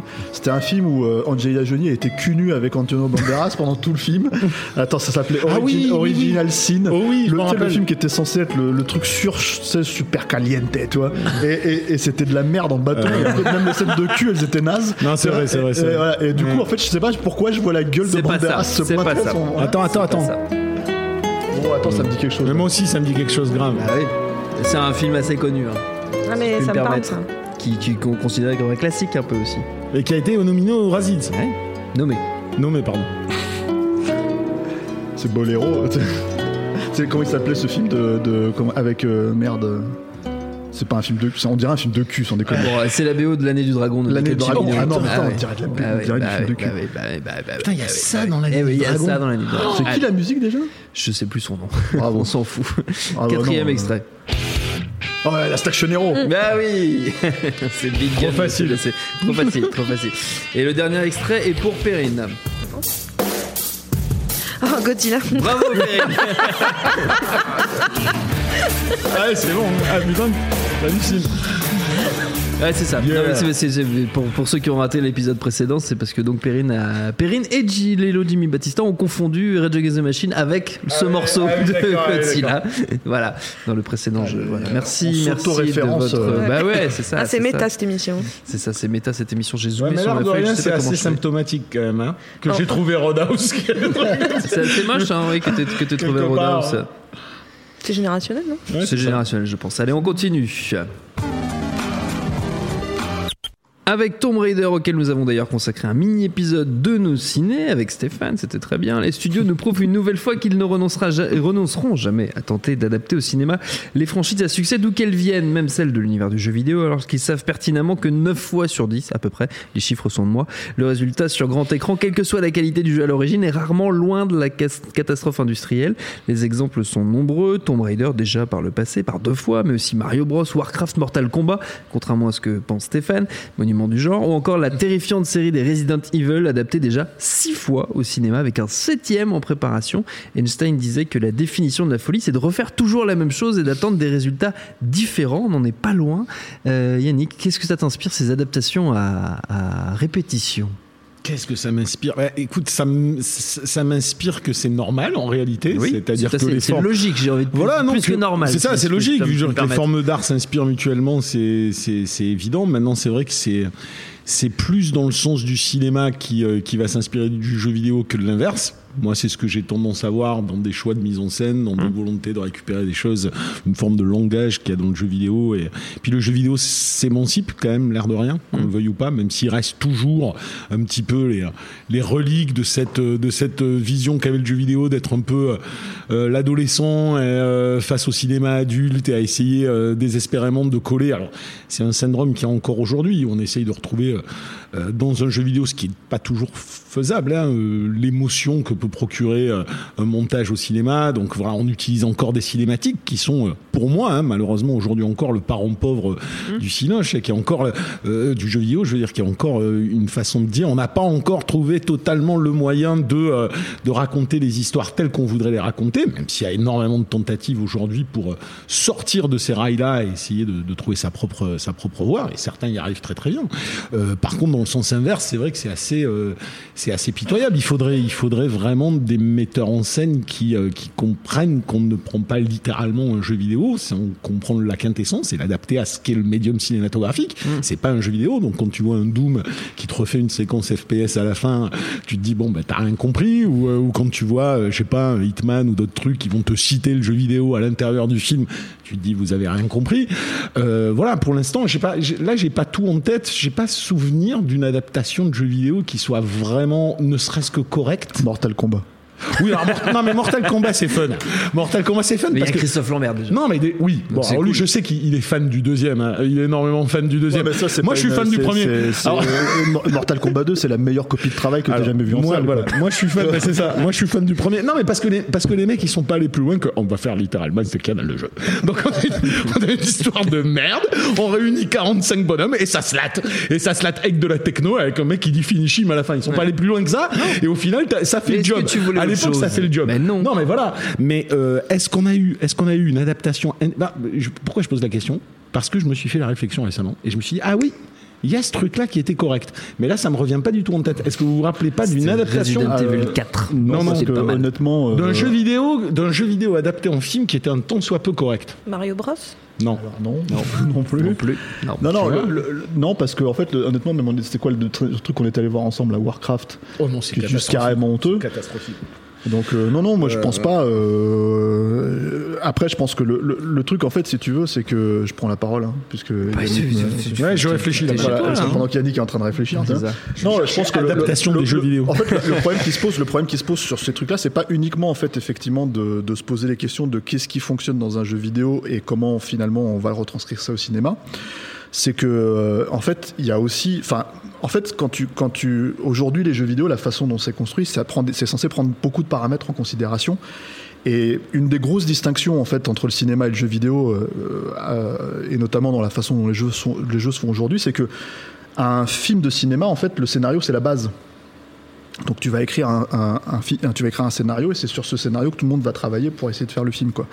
Euh, un jeu vidéo, tu vas construire en fait un moteur de jeu, tu vas construire en fait euh, des, euh, des, des, des- boucles de gameplay. Tu vas construire. Il faut que il faut que tu aies une build en fait qui fonctionne sur ces bases-là avant même que tu mettes quoi que ce soit dedans. Il faut que ça soit fun à jouer en fait. Il faut que ça soit ah, ah, fun à apprendre en main en fait. L'interactivité est vraiment au centre en fait de de, de, de, de ce que tu as besoin de faire et du coup le scénario arrive en dernière main. C'est-à-dire que c'est vraiment un truc qui est écrit à la fin. Et du coup, ça devient très très difficile d'écrire un scénario euh, de jeu vidéo, beaucoup plus difficile de d'écrire un scénario de film en fait. Ce qui veut dire quoi? Ce qui veut dire que quand les mecs ratent leurs adaptations, pour moi, hein, euh, c'est pas qu'une question de euh, j'ai pas compris l'univers que je suis en train d'adapter parce que j'y ai pas joué. Ça, ça, ça y est, ça existe, hein, comme le disait Yannick. Mais il y a aussi, euh, euh, je me suis pas fait chier, quoi. Oui. C'est-à-dire que j'ai une façon d'aborder le, comment dire, le jeu vidéo qui, pour moi, est- est- revient à peu près à la façon dont le comic book était abordé dans les années 70-80. Mm. Euh, on va dire, euh, si on met de côté le Superman de Donner et, et- et éventuellement le Batman de Burton, il y a une approche, en fait, si tu veux, euh, qui est, bah, le comic book, de toute façon, c'est pour les débiles mentaux, c'est pour Mm. euh, les gamins, c'est pour machin, donc j'en ai rien à foutre, et puis euh, roule ma poule, et, voilà. Et, euh, et tu te retrouves avec euh, bah, euh, les séries, enfin les, les adaptations télé de Captain America ou ce genre de choses, en fait, des trucs, des trucs où les mecs mettent pas d'argent parce qu'ils y croient pas une seconde, quoi. Et euh, 40 ans après, tu vois bien que c'est- partout, quoi. Donc le truc, en fait, si tu veux, c'est que, c'est que moi, je pense qu'il y a, il y, a, il y a encore cette approche. Il y avait quelques tentatives, hein, euh, dans les années 2000 notamment, il y a eu. Il y a eu euh, successivement euh, Peter Jackson, euh, Guillermo del Toro et euh, Neil Blomkamp qui ont bossé sur Halo, sur un film Halo. Et c'est pourtant pas le film, le- c'est pourtant pas le jeu le plus euh, facile, je pense, à adapter, euh, parce que précisément, je pense que t'as un univers qui existe, t'as une mythologie qui existe, mais les histoires, c'est, c'est t'avances, tu tires. Et... Ouais. Parce que Voilà. le- le problème, il l'a, il l'a bien résumé. Le problème, le problème, il est là, c'est que tu, tu ne peux pas adapter un jeu vidéo en focalisant sur son contexte ou en focalisant sur son scénario. C'est, impossible. Le, le contexte est souvent extrêmement prétexte. Bon, euh, pour bosser dans le jeu vidéo aussi, je sais que euh, euh, économiquement, les choix de contexte sont faits en fonction des choix de marché, ne sont pas faits forcément en fonction des choix euh, artistiques. C'est pour ça que t'as pas beaucoup de jeux vidéo qui se passent en Ouzbékistan et que t'en as beaucoup qui se passent aux États-Unis. Ça, c'est une première réalité. Et, et effectivement, le deuxième, c'est que c'est quand le, scénario est un enrobage. Le scénario est un enrobage dans le jeu vidéo qui sert à ram, à donner. Enfin, c'est comme si tu tendais la main à un joueur qui pourrait être potentiellement paumé, mais en réalité, euh, l'expérience d'un jeu vidéo est une expérience interactive, c'est une expérience d'immersion, c'est une expérience émotionnelle avec le pad en main et les actions que tu produis. Est-ce que le jeu vidéo te dit, ne te dit pas à l'instant T où tu joues? Et euh, une véritable adaptation arrivera le jour où un mec comprendra ça et essaiera de se dire comment, à travers le langage cinématographique, je vais réussir à produire sinon la même réflexion, en tout cas la même, euh, le, le même type euh, d'émotion, l'émotion centrale qui caractérise. Quand on parlait de Tomb Raider, Tomb Raider c'est extrêmement particulier comme univers. En tout cas, quand tu regardais les premières, euh, les, les premières adaptations, il y, a une- il y avait un sentiment d'aventure, un sentiment d'exploration, un sentiment de, de solitude dans des temples gigantesques où il y a une notion de spatialité à prendre en compte, de se repérer là-dedans. Tout ça, c'est très difficile de traduire ça dans un film qui lui doit avoir une canevas genre A plus B, je vais vers là. Et, et, et c'est toute la complexité parce que si tu n'extrais du jeu vidéo fondamentalement que son scénario ou, ou son contexte, ben, les trois quarts du temps c'est quand même de la merde. Tu vois ce que je, il faut il faut il faut être honnête. C'est rare les concepts de jeux vidéo qui sont à la mesure de certains concepts cinématographiques comme on peut en avoir. C'est pas du tout la même chose. Et ce que j'allais dire par rapport à ça, c'est moi, je, à cette table, je pense que je suis celle qui joue le moins euh, aux jeux vidéo. Aussi. euh, ok, d'accord, ben, on est deux. Euh, je, je joue pas du tout à ça. Par contre, j'imagine que un peu à la manière d'un livre, de manière très différente, quand on lit un livre qui n'a pas d'image, euh, eh bien, on, on- on se fait une histoire dans sa tête. On, on le projette projette, d'une certaine oui. façon.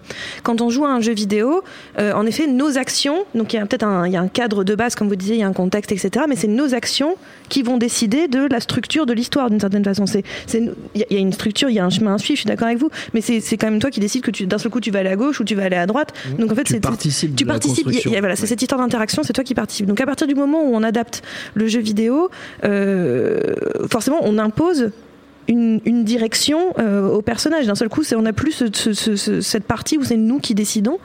Et, euh, et je me dis, un, film qui n'est pas une adaptation de jeu vidéo pour le coup, mais qui a, qui a essayé de reprendre plus ou moins ce- cette histoire de gameplay, en le réussissant, en le réussissant pas, c'est pas la question, mais qui essayait un minimum, c'était le dernier Jumanji.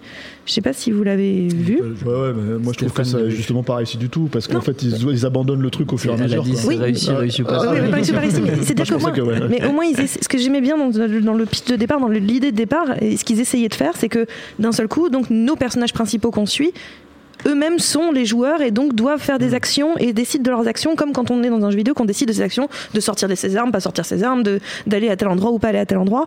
Et donc je pense que c'est là où j'ai trouvé ça peut-être presque la- l'approche la plus proche du jeu vidéo que l'adaptation pure et dure. Et je termine juste un autre truc euh, qui n'est pas lié à Jurassic, à Jurassic Park. Non ça c'est ce que j'ai envie de voir encore et encore. Euh, non c'est euh, euh, pardon à Jumanji. Euh, c'est que tu parlais des contextes de, de- de jeux vidéo. Euh, j'ai pensé à une adaptation récente, c'était le Assassin's Creed, qui pour le coup a des contextes vraiment intéressants, parce qu'à chaque fois c'est des contextes historiques, il y a beaucoup de choses à raconter. Euh, là c'était le Séville euh, pendant euh, L'Inquisition. l'Inquisition, merci.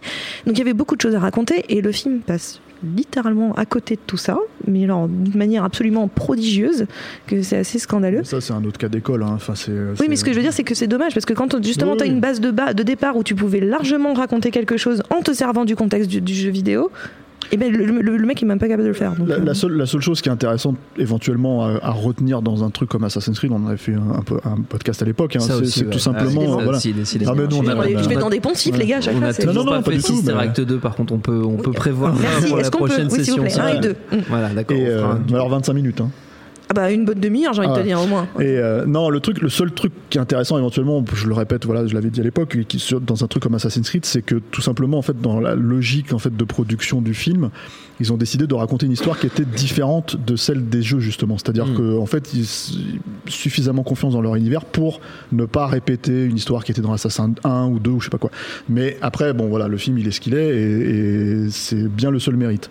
Ouais. Le, le le problème, en fait, c'est que, comme tu le pointes du doigt, euh, je pense que pour, enfin, il y a une espèce de problématique de se poser des questions en fait de qui va voir ce genre de film aussi. C'est-à-dire que, en gros, est-ce qu'on va attirer euh, Là, on sait que par exemple le comic book, on sait qu'on attire les gens qui lisent des comic books, Mm. mais c'est pas que parce qu'en fait, sinon, ça ferait jamais un milliard en fait. Parce que Oui. bon, euh, je veux dire, le meilleur vente, les meilleures ventes de comic book mensuels. Euh, c'est quoi aujourd'hui euh, éventuellement 1, 2 millions pour un Spider-Man quoi. Oui. Mais le truc c'est que 1 ou 2 millions ça se transcrit pas en fait euh, de euh, quand tu quand tu quand tu passes à quand tu passes au au grand écran et quand tu quand tu gagnes un milliard par film comme c'est le cas avec Marvel quasiment quoi. Donc je pense qu'il y a toute une idée de, de partir de cette base et d'ouvrir quoi. Le problème avec le jeu vidéo, c'est qu'il y a une différence dans le sens où si on interpelle les joueurs, Hmm. bah on est déjà en train de leur enlever quelque chose. Oui. Donc c'est c'est pour ça que je pense que l'approche de- du, du, du bi était intéressante en tout cas sur Assassin's Creed parce qu'il leur proposait aux, aux fans d'Assassin's Creed de voir une autre histoire, mais euh, que, que le jeu vidéo n'avait pas faite.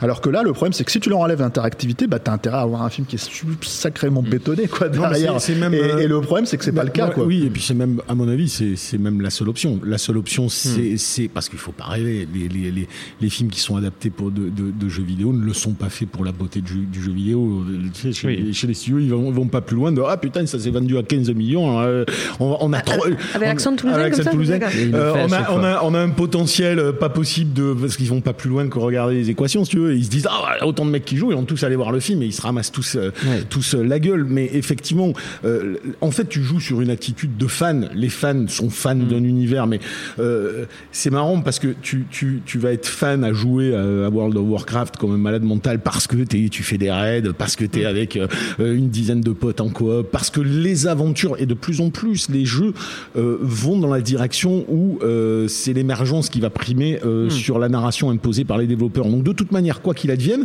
de plus en plus aujourd'hui, les gens se font leur propre histoire. Et ça va aller autant de Rainbow Six à, à Call of, à League of Legends, et à tout ce que tu veux. Et, et, et au, et au final, c'est un univers complètement à part. Alors évidemment qu'un gros studio qui va te dire oh je fais World of Warcraft, je vais faire League of Legends, le jeu, même si les mecs vont peut-être pas se poser trois secondes la question, ah c'est cool, ah, je vais aller le voir, mais c'est intraduisible. Au bout d'un moment, il faut, il faut laisser les univers où ils sont.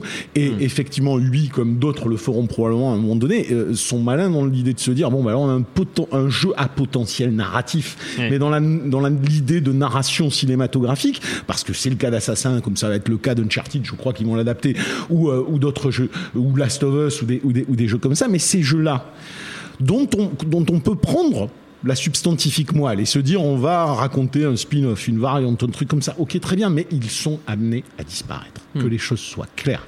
Le jeu vidéo va aller de moins en moins euh, là-dessus. Pas parce que c'est des mauvais jeux, pas parce qu'il faut absolument se distinguer du cinéma. Ça va être toujours et encore une fois pour des raisons purement économiques. Euh, les mecs qui vont jouer à Last of Us ou qui vont jouer à Uncharted, ils vont cartonner. C'est les jeux cartonnent, vont faire je sais pas 12 millions de ventes, 13 millions de ventes. Le jeu il est mort, c'est fini. Tu joues à des jeux euh, comme les Rainbow, comme les League of Legends, c'est interminable. World of Warcraft, c'est interminable. Ça, non, mais ce que je C'est je- parce qu'il y a des gens qui, qui, qui- en fait, parce qu'il faut préciser pour les, parce que nous Ouais. on fait une émission de ciné, hein, donc il faut peut-être préciser pour les gens qui jouent pas aux jeux vidéo, parce que par exemple Merci. un jeu comme Rainbow, la logique derrière Rainbow, c'est que c'est un jeu à service, c'est-à-dire Oui, qu'en c'est gros, c'est tu, tu proposes, ouais mais toi tu le sais, mais Oui, je oui, veux pardon, dire, je- voilà. merci de me préciser. Voilà, et, et le truc, Oui, c'est jeu à fait- service dans le sens, dans le sens où je- j'explique vite fait, dans le sens où euh, le jeu, n'a- c'est un jeu où il n'y a pas de fin. C'est un jeu en Ouais. multijoueur avec plein, où tu as des compètes, où c'est interminable. Putain, le principe du jeu fait que tu peux y jouer indéfiniment. C'est Candy Tu Crush. Non, alors ouais, enfin. Non mais il y a Candy Crush, ça a- pique ton pognon pour rien. C'est juste drôle de vous voir réagir, hein, c'était juste ça. Non mais ce qui, troll. dans ce que tu dis, dans ce que tu dis, il y a cette logique en fait que euh, parce qu'effectivement un jeu comme Rainbow par exemple, un Rainbow Six, euh, bah t'as 3 millions de joueurs par jour. Ouais. Euh, euh, euh, dans le monde entier quoi. En Il y a fait. des Donc, gens qui jouent encore au online de GTA, ça fait que 5 ans qu'il Voilà, est sorti. ça. euh, Et le truc- et en fait, World of Warcraft, ça fait 10 ans presque qu'il est sorti. t'as la monétisation qui va avec, t'as tous ces trucs-là qui font qu'en fait les types ils, ils continuent à recevoir en gros euh, un type qui va euh, s'investir, on va dire, je sais pas, euh, trois ans dans le même jeu. Bah quand euh, l'éditeur lui propose d'acheter, je sais pas moi, pour telle telle somme son flingue en version dorée ou je sais pas, enfin non peu importe. En fait, bah, les petites monétisations comme ça, ça va même te coûter peut-être 2 dollars, 3 dollars, 5 dollars. Bah les mecs l'achètent parce qu'en fait ça leur donne une, ça leur casse un petit peu leur monotonie. Voilà, t'as tout un truc Oui. comme ça. Mais après. Moi là où je suis pas aussi euh, Non, noir je- que non, toi non, mais je suis sur- pas noir. sur Je ce suis, cas. je suis pas noir. Je dis juste que immanquablement à terme, ça veut pas dire à court terme, ça veut pas dire dans les trois ans qui vont venir, mais on voit les, on voit l'évolution du jeu vidéo, on voit le développement euh, d'open world systémique qui font que injecter de la narration autrement que cinématographiquement dans des open world systémiques est extrêmement compliqué. C'est-à-dire qu'au final, tu dis aux joueurs, tu as la liberté de faire ce que tu veux, mais quand même, tu vas aller de la mission A à la mission B pour suivre euh, la, la campagne principale. C'est quelque chose qui devient de plus en plus obsolète.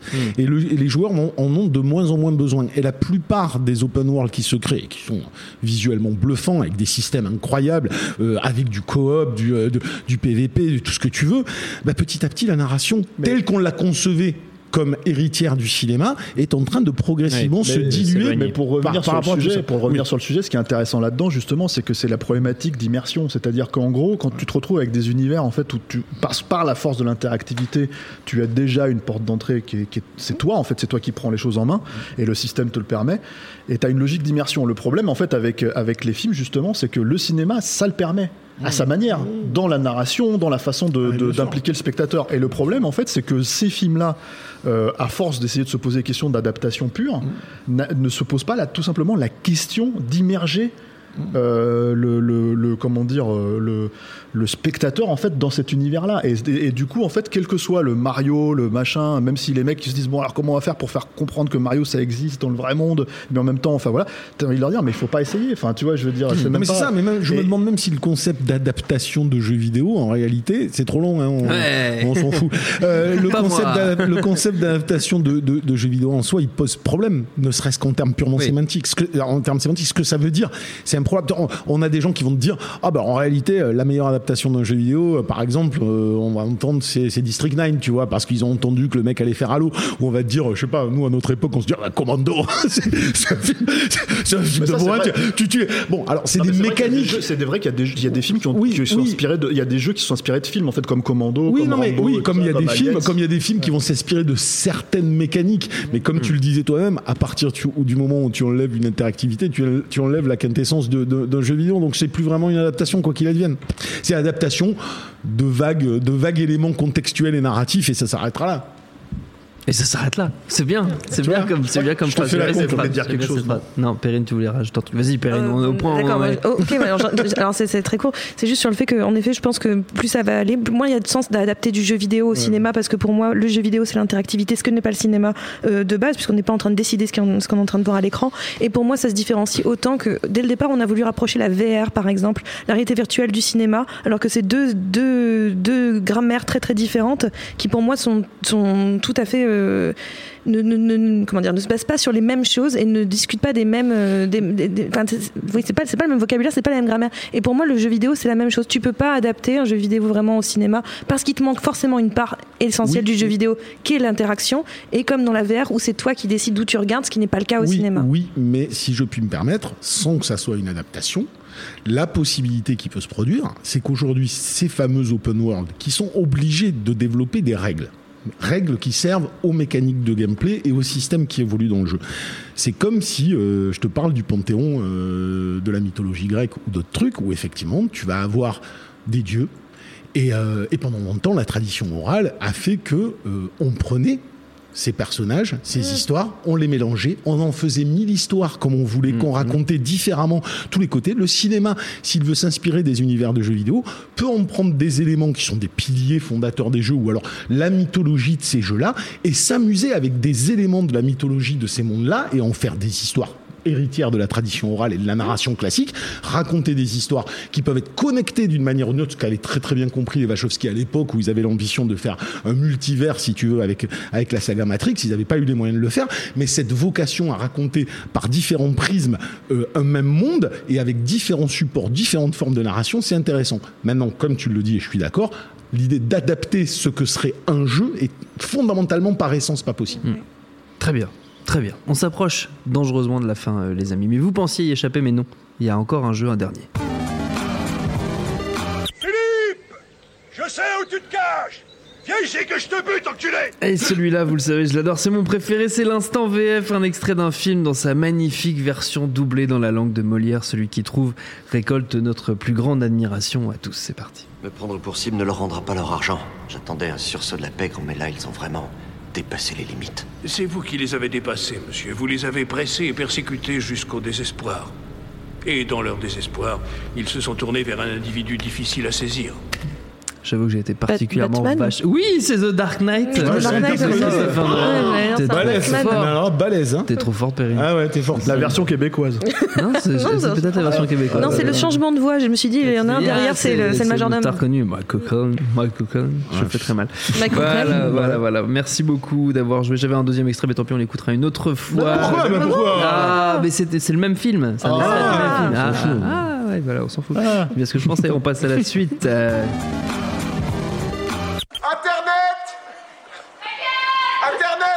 Voilà, on déballe les questions de nos amis. C'est un peu- C'est un jingle ou quoi Oui, c'est un jingle. Ah, d'accord. Ouais, ouais, c'est pas moi aussi, qui je croyais que un extrait. C'est pas moi, c'est pas moi qui crie dans les micros. Je crois que c'est Ça un extrait de non, C'est une, D'accord. c'est une virgule, ça vient d'une vidéo virale d'un- d'internet. Du coup, voilà, J'allais dire, tu sais, j'allais dire Ben Affleck dans euh, Jay and Silent Bob Strike Back, quoi. Non, mais pas, non, du pas. tout, pas du tout. D'accord. Même pas, même pas, même, Même pas. pas, bon.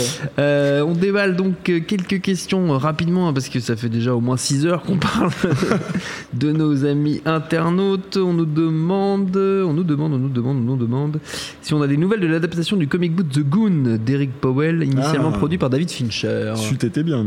Ouais, je- les dernières nouvelles qu'on a eues, c'était que ça devait justement être euh, réalisé par Tim Miller. Tim Miller Mhm. qui est euh, le réalisateur de Deadpool et qui part donc faire Terminator. À mon avis, il y a très peu de chances que ça se fasse tout de suite. Si ça se fait. en tout cas, pas avec lui. En tout cas, Voilà. bah, avec. Bah, en fait, c'est initié par Blur Studio qui appartient à Tim Miller. Donc, Ah euh, donc et- oui, et donc ça du coup, temps, euh, du coup, je pense que c'est lié à ça. Si le type il enquille les succès, si c'est vraiment un- un- son bébé Ah, à lui, il le fera euh, quoi. Mais, euh, Mais, euh, Là mais je encore, pense que pour l'instant, on y est. Et puis.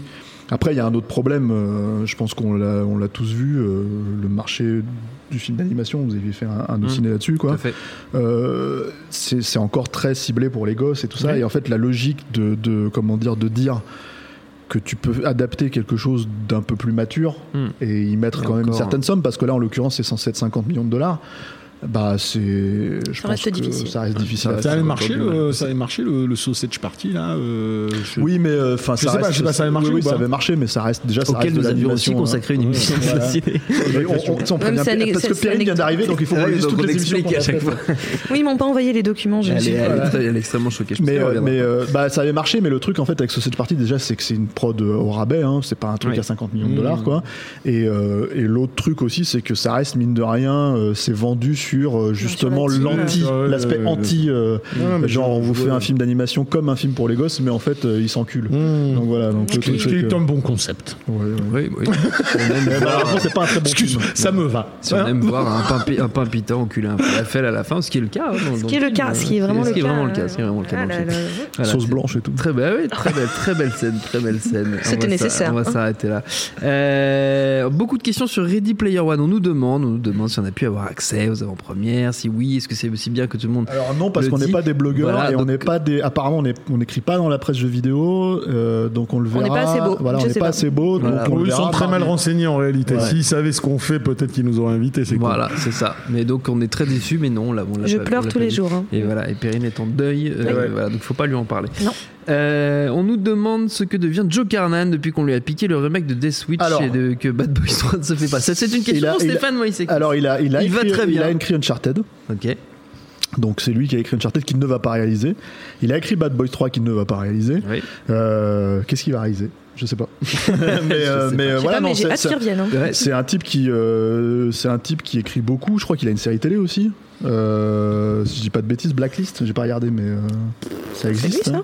Il y a un truc qui C'est lui, s'appelle ça Blacklist. Oui, oui, C'est pas avec. euh, c'est- comment il s'appelle qui- euh, Comment il s'appelle le mec de. Bah, C'est le mec de Sex Mensonge Vidéo. Ouais, c'est ça. Bah, c'est James Black- Ouais, ouais. Mais c'est pas lui qui fait ça, c'est Carmen qui fait ça. C'est non. qui produit, ouais. Oh, t'es connerie. Si, si. Non Et il a produit, euh, il a aussi produit quelques films comme ça avec son copain, euh, euh, comment il s'appelle, Franck Grillo, c'est ça il va produire et, et réaliser le remake de The Raid avec. Oui, c'est ça, il y avait ça. Et alors, Franck. Grillo, il a produit un film qui est sur Netflix aussi qui s'appelle Wheelman, je crois. Ok. Qui est une petite série B que j'ai pas regardé, mais Que tu te gardes pour un, pour un dimanche. pour un, ouais, un dimanche de Un pluie. dimanche de Pluie. pluie. Bah, c'est bien, tu seras bien ce week-end. Mm. c'est très, Point météo. pour ce week-end. Voilà, pour un petit point météo avec Perrine Kenson. Merci beaucoup, Perrine. Euh, on nous demande, on nous demande notre avis aussi sur les montagnes hallucinées. Évidemment, est-ce que l'Oscar de Del Toro va relancer le projet? On ne sait pas. En Alors, fait. le truc, c'est que c'est que on aimerait tous. Hein. C'est euh, Je sais pas. quand euh, Del Toro, si vous avez remarqué, il a il a une bague en fait euh, Mhm. sur la main qui est une bague qui est liée à comment dire justement aux montagnes hallucinées et euh, et en fait qu'il la garde à la main en fait dans l'espoir de réaliser le film et il l'enlèvera le jour où le film sera fait. Et si vous regardez les Oscars, cette bague elle est sur sa main quand il tient l'Oscar quoi. Donc il, est- voilà. Le le, le ouais le truc le truc avec Del Toro c'est que c'est un mec qui lâche jamais l'affaire. Oui. Après, euh, la question, c'est, euh, c'est, euh, il y aura toujours une forme selon laquelle, euh, selon laquelle le film se fera. C'est-à-dire que dans, en 2011, quand, euh, quand il était question qu'il le fasse avec James Cameron, avec Tom Cruise, euh, James Cameron à la prod, Tom Cruise euh, devant la caméra, euh, euh, les effets spéciaux, enfin, il y avait, tout, tout était là en fait pour faire le, le, le, le- le film, quoi. Et bah, euh, ça s'est pas fait. Donc euh, contextualise, enfin contextuellement parlant, euh, tout est possible et il y a des grandes chances à mon avis qu'il y Mm. pense en fait après le, le, le power play de que lui apporte l'Oscar. Maintenant, euh, est-ce que ça va vraiment être ça? Pour l'instant, il prend une année sabbatique, donc euh, on saura euh, quand il annoncera son prochain film, quoi.